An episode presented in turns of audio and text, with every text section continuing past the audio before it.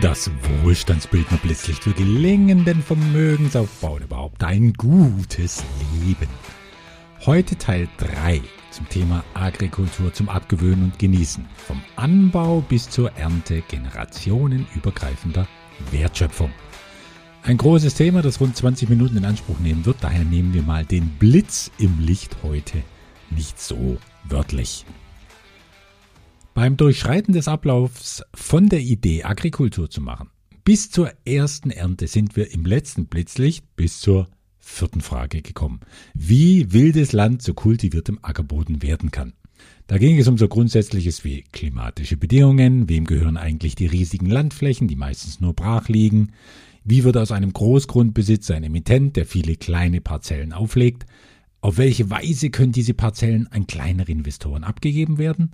Warum macht es Sinn, diese Kleingrundstücke überhaupt zu verkaufen?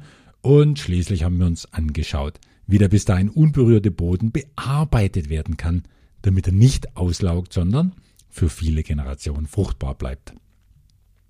Fahren wir also fort mit der fünften Frage und nähern uns nun endgültig den Schritten in diesem ganzen Prozess, die nur sehr wenige zu gehen in der Lage sind. Denn dazu muss man ausgebildeter und erfahrener Agroingenieur sein. Oder man hat solche an seiner Seite. Also Frage Nummer 5. Was bauen wir an? Wenn die Erde nach der Rodung und Versorgung mit natürlichen Nährstoffen voller Kraft ist und aufnahmebereit, stellt sich doch jetzt die Frage, für welche Nutzpflanze entscheide ich mich jetzt? Welcher Setzling wird wo am besten Wurzeln schlagen und gedeihen. Und da rede ich nicht von der Frage, ob ich nun Birnen oder Äpfel anbauen will, sondern die Frage geht viel mehr ins Detail. Welcher Setzling von welcher Sorte Äpfel oder Birnen unter den 30 zur Auswahl stehenden Sorten wird an welcher Stelle der Plantage die besten Chancen haben? Und diese Entscheidung lässt sich nur mit intensiver Analyse der einzelnen Flächen treffen. Denn so wie Menschen von Dorf zu Dorf oft verschiedene Dialekte sprechen und sich in der Mentalität unterscheiden, so kann auch die Zusammensetzung des Bodens stark variieren, dass eine Sorte auf bestimmten Parzellen nicht gut wächst, in der direkten Nachbarschaft aber bestens. Der Agroingenieur muss sich also anschauen, dass er das zusammenstellt, was auch zusammenpasst. Dafür nimmt er erstmal Bodenproben an unzähligen Stellen und die jeweilige Bodenbeschaffenheit bestimmt, was wo genau angebaut werden kann. Da gilt es natürlich vorher zu wissen, welcher Setzling welches individuelle Zusammenspiel braucht zwischen Bodenzusammensetzung, Wind- und Sonneneinfluss und Grundwasserbedingungen. Spätestens dann weiß ich, dass etwa Birnen sowieso keine Chance hätten. Und wenn es dann in Richtung Äpfel geht, weiß ich, dass Apfelsorte Nummer 14 von den Sorten 1 bis 17 auf bestimmten 20.000 Quadratmetern am besten zurechtkommt und Apfelsorte Nummer 9 auf anderen 40.000 Quadratmetern. Das sind Entscheidungen, die für Jahrzehnte festgelegt werden. Also sollte sich der Ingenieur hier auch wirklich sicher sein. Vielleicht merkt man jetzt schon, dass Ackerbau auf hohem landwirtschaftlichen und ökonomischen Niveau absolute Spezialisten braucht und gut ausgebildete Arbeiter. Aber wir sind mit der Frage, was genau angebaut werden kann, noch nicht fertig, denn ein Hightech-Baustein fehlt noch neben den Laboranalysen von Bodenproben. Wie Pflanzenreihen am Ende gesät werden, in welchem Verlauf, in welcher Richtung und mit welchem Abstand zueinander, das hängt auch stark davon ab, wie der Boden auf Regen reagiert. Wo sammelt sich das Wasser an? Wie schnell und in welcher Tiefe vereinigen sich die Wasserlinien und durch welche Bodenschichten fließen sie ab, um dem Grundwasser zugeführt zu werden? Bei all dem ist das Tempo entscheidend. Selbst wenn die Bodenanalyse ergeben hat, Apfelsorte Nummer 9 wäre vom Nährstoffgehalt des Bodens und von der Sonneneinwirkung her irgendwo ideal, kann es sein, dass diese Sorte dort sofort kaputt geht, weil sie auf keinen Fall länger als ein oder zwei Tage mit den Wurzeln im Wasser stehen darf. Um also herauszufinden, was sich unter der Erdoberfläche abspielt, steigt man nun tatsächlich weit über die Oberfläche, nämlich bis in den Himmel. Von dort aus analysiert man nun den präzisen orographischen Verlauf des Landes, und zwar mit hochauflösenden Satellitenbildern. Orographie, das kommt vom altgriechischen Oros, zu Deutsch Berg, und Graphie heißt Zeichnen oder Schreiben. Orographie ist also, ich zitiere Wikipedia, ein Spezialgebiet innerhalb verschiedener Geowissenschaften und befasst sich mit Höhenstrukturen auf der natürlichen Erdoberfläche, Verlauf und Anordnung von Gebirgen sowie den Fließverhältnissen der Gewässer. Als Pilot musste ich mich auch schon damit befassen, denn es geht bei den Fließverhältnissen nicht nur um Gewässer, sondern auch um Wind. Und in orographisch bedingten Winden wie der Bora oder dem Mistral einzufliegen, das kann toll sein mit 150 Stundenkilometer Rückenwind oder tödlich, je nachdem, ob man weiß, was man tut. In der Landwirtschaft geht es auch um Leben und Tod mit diesen orographischen Analysen, aber zum Glück nur für Pflanzen. Per Radarabtastung also wird nun in einem Höhenreliefbild in feinsten farbigen Linien dargestellt, wie der Boden mit Wasser interagiert, aufgrund seiner Hebungen und Senkungen. Solche Bilder zu interpretieren, es ist nicht einfach, da sieht das ungeschulte Auge mal gar nichts. So wie ein Arzt auch lernen muss, die wabernde Schwarz-Grau-Weiß-Bilder seiner Ultraschallgeräte zu verstehen, so lernt der Agroingenieur über Jahrzehnte hinweg auch immer besser, dem Boden seine Geheimnisse zu entlocken, die sich unter seiner unmittelbaren Oberfläche verbergen. Mit diesen Analysen kann dann festgestellt werden, welche Drainagemaßnahmen getroffen werden müssen, damit die Pflanzen das Milieu an Feuchtigkeit bekommen, das ihnen gut tut. Mit den Satellitenbildern vor der Nase und schwerem Gerät unterm Hintern werden schließlich Abflussgräben in bestimmter Tiefe in die Parzelle eingefügt und erst das gibt der Parzellenaufteilung dann den letzten Schliff. Sechste Frage. Wer pflanzt welche Setzlinge ein? Kaum jemand macht sich Gedanken um Setzlinge, oder? Um diese Jungpflanzen, die wie Neugeborene darauf warten, in den besten Lebensbedingungen aufwachsen und gedeihen zu können. Ja, geh halt zum Obi und kauf dir welche. Wenn es nur so einfach wäre. Oh nein, die Produktion von Setzlingen ist etwas Faszinierendes. Naja, wie doch alles fasziniert, wenn man sich lange genug damit beschäftigt. Und es ist, ganz was Neues hier, etwas Hochkomplexes. Wie jetzt Setzlinge genau hergestellt werden, das ist ein Kapitel für sich und ich lasse es hier aus, weil ich eh wieder über meine nach wie vor unverdrossen angestrebten zehn Minuten weit hinausgehe.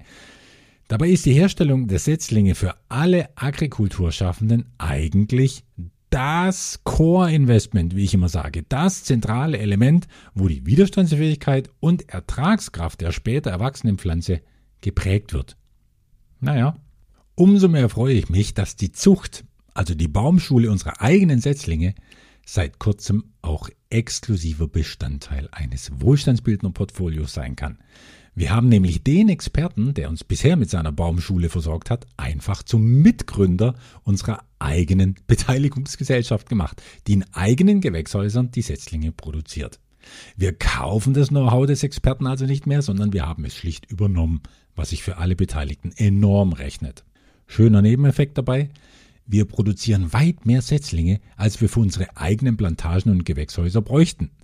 Und verkaufen sie einfach weiter, zum Beispiel an die Cleveren unter den Großgrundbesitzern, die ihr Land mit unserer Hilfe auch produktiver machen wollen. Die kaufen dann neben Hunderttausenden von Setzlingen zusätzlich unser Spezial-Know-how und Manpower. Und so hat auch die Investition in die Produktion von Setzlingen eine, ja, eine höchst achtbare Renditeaussicht. Und wir haben Skalierungseffekte, die die Produktion der Setzlinge zum Eigenbedarf natürlich extrem vergünstigt. Also mal kurz von der Vogelperspektive ausgesprochen, denn wir befinden uns ja noch immer, nicht vergessen, in einem Podcast für finanzielle Bildung und ein gutes Leben. 96 Prozent aller Menschen, die Vermögensaufbau anstreben, haben Agrikultur als Investition überhaupt nicht auf dem Radar. Aber wer davon hört und nicht gleich aufgrund von Ahnungslosigkeit und Ängsten, beides geht ja meistens Hand in Hand, dieses so erdverbundene Thema von sich weist, dem eröffnet sich eine Welt, schillernder Wertschöpfung. Wo man hinspuckt, keimt es. Will ich da den Homo Faber von Max Frisch zitieren. Überall keimt es, am Anfang aller Wertschöpfung beim Landkauf, bei den Setzlingen und am Ende, wenn die eigene Tomate im Mund landet. Und Investoren, tja, die können den Satz ergänzen, wo man hinspuckt, fließt Rendite. Was für eine grandiose Anlageklasse. Und ich finde eben, wir sollten sie nicht den Konzernen, den Trusts, Family Offices und Milliardären überlassen. Denn Agrikultur wird für eine ständig wachsende Menschheit immer wichtiger. Und es ist nicht die Frage, ob sie gemacht wird, es ist die Frage, von wem sie gemacht wird. Und da bin ich eben für Investoren-Diversität, für Pluralität vieler kleiner Anleger mit ihren 20.000, 50.000 oder auch mal 3 Millionen Dollars. Die rote Lady vom Teil 1 dieser Reihe, die sprach von Naivität, was, wie sich jetzt zeigt, vielleicht ein bisschen naiv war. Ja, womöglich war ich vor vielen Jahren mit dem Kauf meiner ersten Parzelle naiv. Da haben mich viele ausgelacht. Heute sehe ich weit über 1000 die hier mitmischen und mich nicht mehr aus, sondern mit mir lachen. Aber ich will verraten, was mich besonders freut an dieser Entwicklung. Das sind, ja man mag es kaum glauben, meine Steuerberater und Wirtschaftsprüfer. Natürlich waren die zu höflich damals, um sichtbar und hörbar die Nase zu rümpfen angesichts dieser kruden Investitionen in irgendein Land außerhalb Europas mit einer was weiß ich Bewirtschaftung. Und heute ja, was ist, wenn Sie ständig Erträge einbuchen dürfen?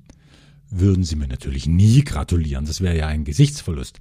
Aber Sie machen ständig Witze um irgendwelche Obst- und Gemüsesorten, wenn ich am Telefon bin. Und ganz ehrlich, das ist doch eine der schönsten Bestätigungen, dass auch Naivität nicht nur das Leben vieler Anleger, sondern auch das von Steuerberatern bewegen kann. Und das muss man erstmal schaffen, wo doch diese Berufsklasse berühmt dafür ist, so flexibel wie ein Stahlträger zu sein. Und das ist nicht alles. Ein verräterisches Vögelchen hat mir vor kurzem gezwitschert, dass sogar der ein oder andere meiner Steuerberater meine Podcasts hört. Hallo, ich grüße euch von der wackeren Steuerfront. okay, okay, ich bin dabei, mich zu verplaudern. Wir waren ja beim Core-Investment der Setzlinge stehen geblieben. Gut, wenn es nun darum geht, die Setzlinge einzusetzen, erweitert sich der Kreis der Akteure. Die Spezialisten, also die Agroingenieure, gehen spätestens jetzt auf Suche nach Arbeitskräften. Und die müssen ein solides und sensibles Verständnis für Landwirtschaft haben, das ist klar, und eine starke Hand. Denen wird dann beigebracht, wie mit speziellem Gerät und Abstandsmessern die Löcher gegraben werden, wie die kleinen grünen Racker eingesetzt werden, und wie sie gerade in der ersten Zeit gepflegt werden müssen. Und anschließend kommt die Pflege der erwachsenen Pflanze, solange sie lebt, also viele Jahre lang. Gar nicht so verwunderlich ist dann vielleicht, diese Arbeiter bleiben dem Unternehmen oft ein Arbeitsleben lang erhalten. Das hat sicher mehrere Gründe, aber einer liegt womöglich darin, dass diese Arbeiter die Pflanze, die sie einst selbst eingesetzt und jeden Tag großgezogen haben, dass sie die ein bisschen wie eine Art eigenes Kind betrachten und sich diesem wirklich verbunden fühlen und damit dem ganzen Unternehmen. Bei ein paar tausend Hektar braucht man viele Arbeiter, klar, die meisten sind Alleinverdiener für ihre Familien und gehören deshalb gut bezahlt. Und hier nimmt die Wertschöpfungskette eine besondere Stufe, indem sich das, wofür es Spezialisten braucht, nun nicht nur für Investoren lohnt, sondern für tausende Menschen darüber hinaus und mit diesen Menschen dort, wo Agrikultur ist, auch Infrastruktur entsteht. Wer Agrikultur macht, so wie ich sie verstehe, der nimmt niemandem Land weg, sondern verlebendigt das Land für die Bevölkerung. Die Pampa der Großgrundbesitzer, die bringt gar niemandem etwas. Wer das Land aber für viele Beteiligte nutzbar macht, der schafft stabile und wertvolle Arbeitsplätze, die so begehrt sind, dass sie schon innerhalb der Familie weitergegeben werden, womit wieder der generationenübergreifende Effekt der dritten Säule sichtbar wird. Übrigens tun wir damit auch dem Klima was richtig Gutes. Denn Abertausende von Bäumen verschiedenster biodiverser Sorten binden viel, viel mehr CO2 als eine Gras- und Buschlandschaft. Nun zur siebten Frage. Was könnte die Investition gefährden? Je nach Pflanzensorte kann es drei bis sechs Jahre dauern, bis die höchste Ertragskraft erreicht wird und wie lange Ernten möglich sind, das liegt ja klar in den Genen der Pflanzen, aber ebenso in ihrer Pflege. Im subtropischen Klima gedeihen ja nicht nur die Pflanzen besser und schneller, sondern auch alles andere, was man vielleicht nicht unbedingt haben will, wie Schädlinge, Milben, Pilze. Und wer hier mit der chemischen Keule kommt, der erzielt vielleicht kurzfristig Erfolge, aber langfristig geht die Plantage zugrunde. Abgesehen davon, dass Pestizide aller Arten in den jeweiligen Ländern viel teurer sind als bei uns und deshalb die Rendite schmälern, wenn sie eingesetzt werden würden. Wir halten es also viel eher mit langfristig sinnvollen Maßnahmen der Schädlingsabwehr, bevor eine Bekämpfung nötig sein sollte, wie etwa mit bestimmten Hecken, die die Parzellen auf natürliche Weise umzäunen. Wenn dann eine Milbe vom Wind hergetragen wird, und genauso verbreiten sich ja die Viecher, dann verfangen sie sich in der Hecke und deren ätherische Öle macht die Milbe dann derart euphorisch, dass sie sich gerne in den Tod stürzt. Es gibt noch ja, so eine Vielzahl kleinerer Schutzmaßnahmen, die in ihrer Gesamtheit viel effektiver sind als alle Chemie und über die Jahre gesehen auch fast nichts kosten. Deshalb betreiben wir aber keinen Bioanbau, mal abgesehen davon, dass das Wort Bio eh nur als Marke geschaffen wurde für die von der Natur weitgehend entkoppelte Wohlstandsgesellschaft. Nein, in seltenen Fällen, wo es ein Schädling mal zu den Bäumen geschafft hat und die Entfernung des infizierten Baumes nicht mehr reicht, dann setzen auch wir punktuell Pflanzenschutzmittel ein, bevor die ganze Plantage kaputt geht. Diese Mittel bauen sich wenigstens mit der Zeit ab und werden vom Boden und von seinen Bewohnern auch ganz gut vertragen. Immerhin. Um so einen Befall aber zu erkennen, braucht es ein gutes Auge und jemanden, der, ja natürlich, jeden Tag durch die Plantagen reingeht. Und das sind viele Kilometer, wie man sich denken kann. Auch ein Schutz vor Schädlingen ist, die Pflanze bestmöglich in ihrer Abwehrkraft zu stärken. Dafür gibt es ein Nährstoffverteilungssystem, das von mehreren Becken aus mit Computerhilfe gesteuert wird und durch ein Netz von winzigen Plastikschläuchen jedem einzelnen Baum die optimale Nährstoffversorgung garantiert. Auch dadurch wird der Boden weniger strapaziert und jede Pflanze bekommt, was sie braucht, was ein kundiger Blick an der Rinden- und Blattbeschaffenheit erkennt. Dabei handelt es sich um Mineralien, wie wir sie ja auch brauchen, wenn wir mehr schwitzen. Achtens, das ist die letzte und schönste Frage, wie läuft das mit den Ernten und Erträgen? Auf so einer Plantage wird ständig geerntet aus zwei Gründen. In einem Gewächshaus geben die Pflanzen alle paar Monate Ertrag. Und da die Pflanzen zu ganz unterschiedlichen Zeiten als Setzlinge eingebracht wurden, kann auch jeden Tag irgendwo was geerntet werden. Bei so empfindlichen Sachen wie Tomaten oder Paprika ist es übrigens reine Frauenarbeit. Da muss nicht schwer getragen werden, aber es sind ein gutes Auge und flinke, geschickte Finger nötig mit einer guten Portion Geduld, womit der Großteil der Männer mal raus ist. Draußen auf der Plantage werden auch ständig Ernten eingefahren, weil viele Bäume in diesen klimatischen Verhältnissen zur gleichen Zeit Früchte in mehreren Reifestadien tragen. Ja, wir in unserem europäisch gewöhnten Zyklen kennen das gar nicht, dass am unteren Ast eine Knospe hängt am mittleren Ast schon überreife Früchte runterfallen, wenn nicht rechtzeitig einer da ist. Und ganz oben sind noch ganz harte grüne Jungfrüchte, die noch ein paar Wochen Sonne und Regen brauchen. Das alles braucht klar eine gute Logistik und ein schlaues Abrechnungssystem. Da werden jeden Tag Früchte durch die Gegend gefahren, gewogen und die Erträge gleich im Computer den jeweiligen Parzellen zugeordnet. In kurzen Abständen fahren dann Laster und Kleintransporter mit unzähligen Kisten zum Großmarkt, der zum Glück weniger als 20 Kilometer entfernt ist. Diese geringe Entfernung allein spart viel Geld, Emissionen und Energie, um das Erntegut frisch zu halten. Der Großmarkt dann, ja, der ist unüberschaubar groß und laut und für die einzelnen Güter gibt es tagesaktuelle Einkaufspreise als Richtlinie. Wer dann aber wie viel von was, wann bekommt, zu welchem Endpreis, das ist nochmal eine ganz eigene, sehr spezielle Welt. Und Wohlstandsbildner haben damit zum Glück weniger zu tun, denn wir haben eine hundertprozentige Abnahmegarantie von einem Großhändler für alles, was wir erzeugen. Und der macht dann seine Marge auf dem Großmarkt. Abgerechnet wird mindestens einmal pro Quartal und wie oft es dann Ausschüttungen geben soll, darüber müssen sich die Investoren einigen. Jede Ausschüttung verursacht viel Verwaltung und deshalb auch Kosten und deshalb bin ich immer ein Freund, das zu bündeln. Ja, mit diesem Einblick, wie ich ihn tiefer noch nirgends vorgenommen habe, kann ich jeden und jede nur ermutigen, sich das irgendwann mal selbst anzuschauen. Ein einziges Mal reicht normalerweise, um zu wissen, wie sagenhaft einfach Investoren ihr Geld in quick lebendiges Produktivkapital umwandeln können. Viele aber kommen öfter, klar, vielleicht alle fünf Jahre, einfach weil es dort auch warm ist, es ist schön, es sich gut trinken, essen und leben lässt und das teils mit eigenen Produkten aus dem eigenen Supermarkt. Vom Landkauf und Setzling bis zum Verkauf des fertigen Produkts beim Endverbraucher ist so der größte Teil der Wertschöpfungskette abgedeckt. Und die Hauptsache als zentrales Kriterium der Plausibilität ist und wird immer bleiben, egal wohin sich die Menschheit entwickelt, die Wertschöpfungskette muss so vielen Beteiligten wie nur irgendwie möglich nützen. Nicht nur dem Emittenten und den Investoren, denn dann geht das Ganze schnell kaputt. Wir reden hier im besten Fall vom Gegenteil, von Projekten und Erträgen, die von Generation zu Generation weitergereicht werden. Von einer Emittentengeneration, Investorengeneration, Arbeitergeneration und Verbrauchergeneration zur nächsten mit gesellschaftlich unverzichtbarer Wertschöpfung, die kein Ende hat. Ob nun mit Tomaten, Paprika, Salat, Nüssen oder Zitronen, Hauptsache ein gesundes und genussreiches Leben in Fülle. Das wünsche ich uns allen. Euer Andreas.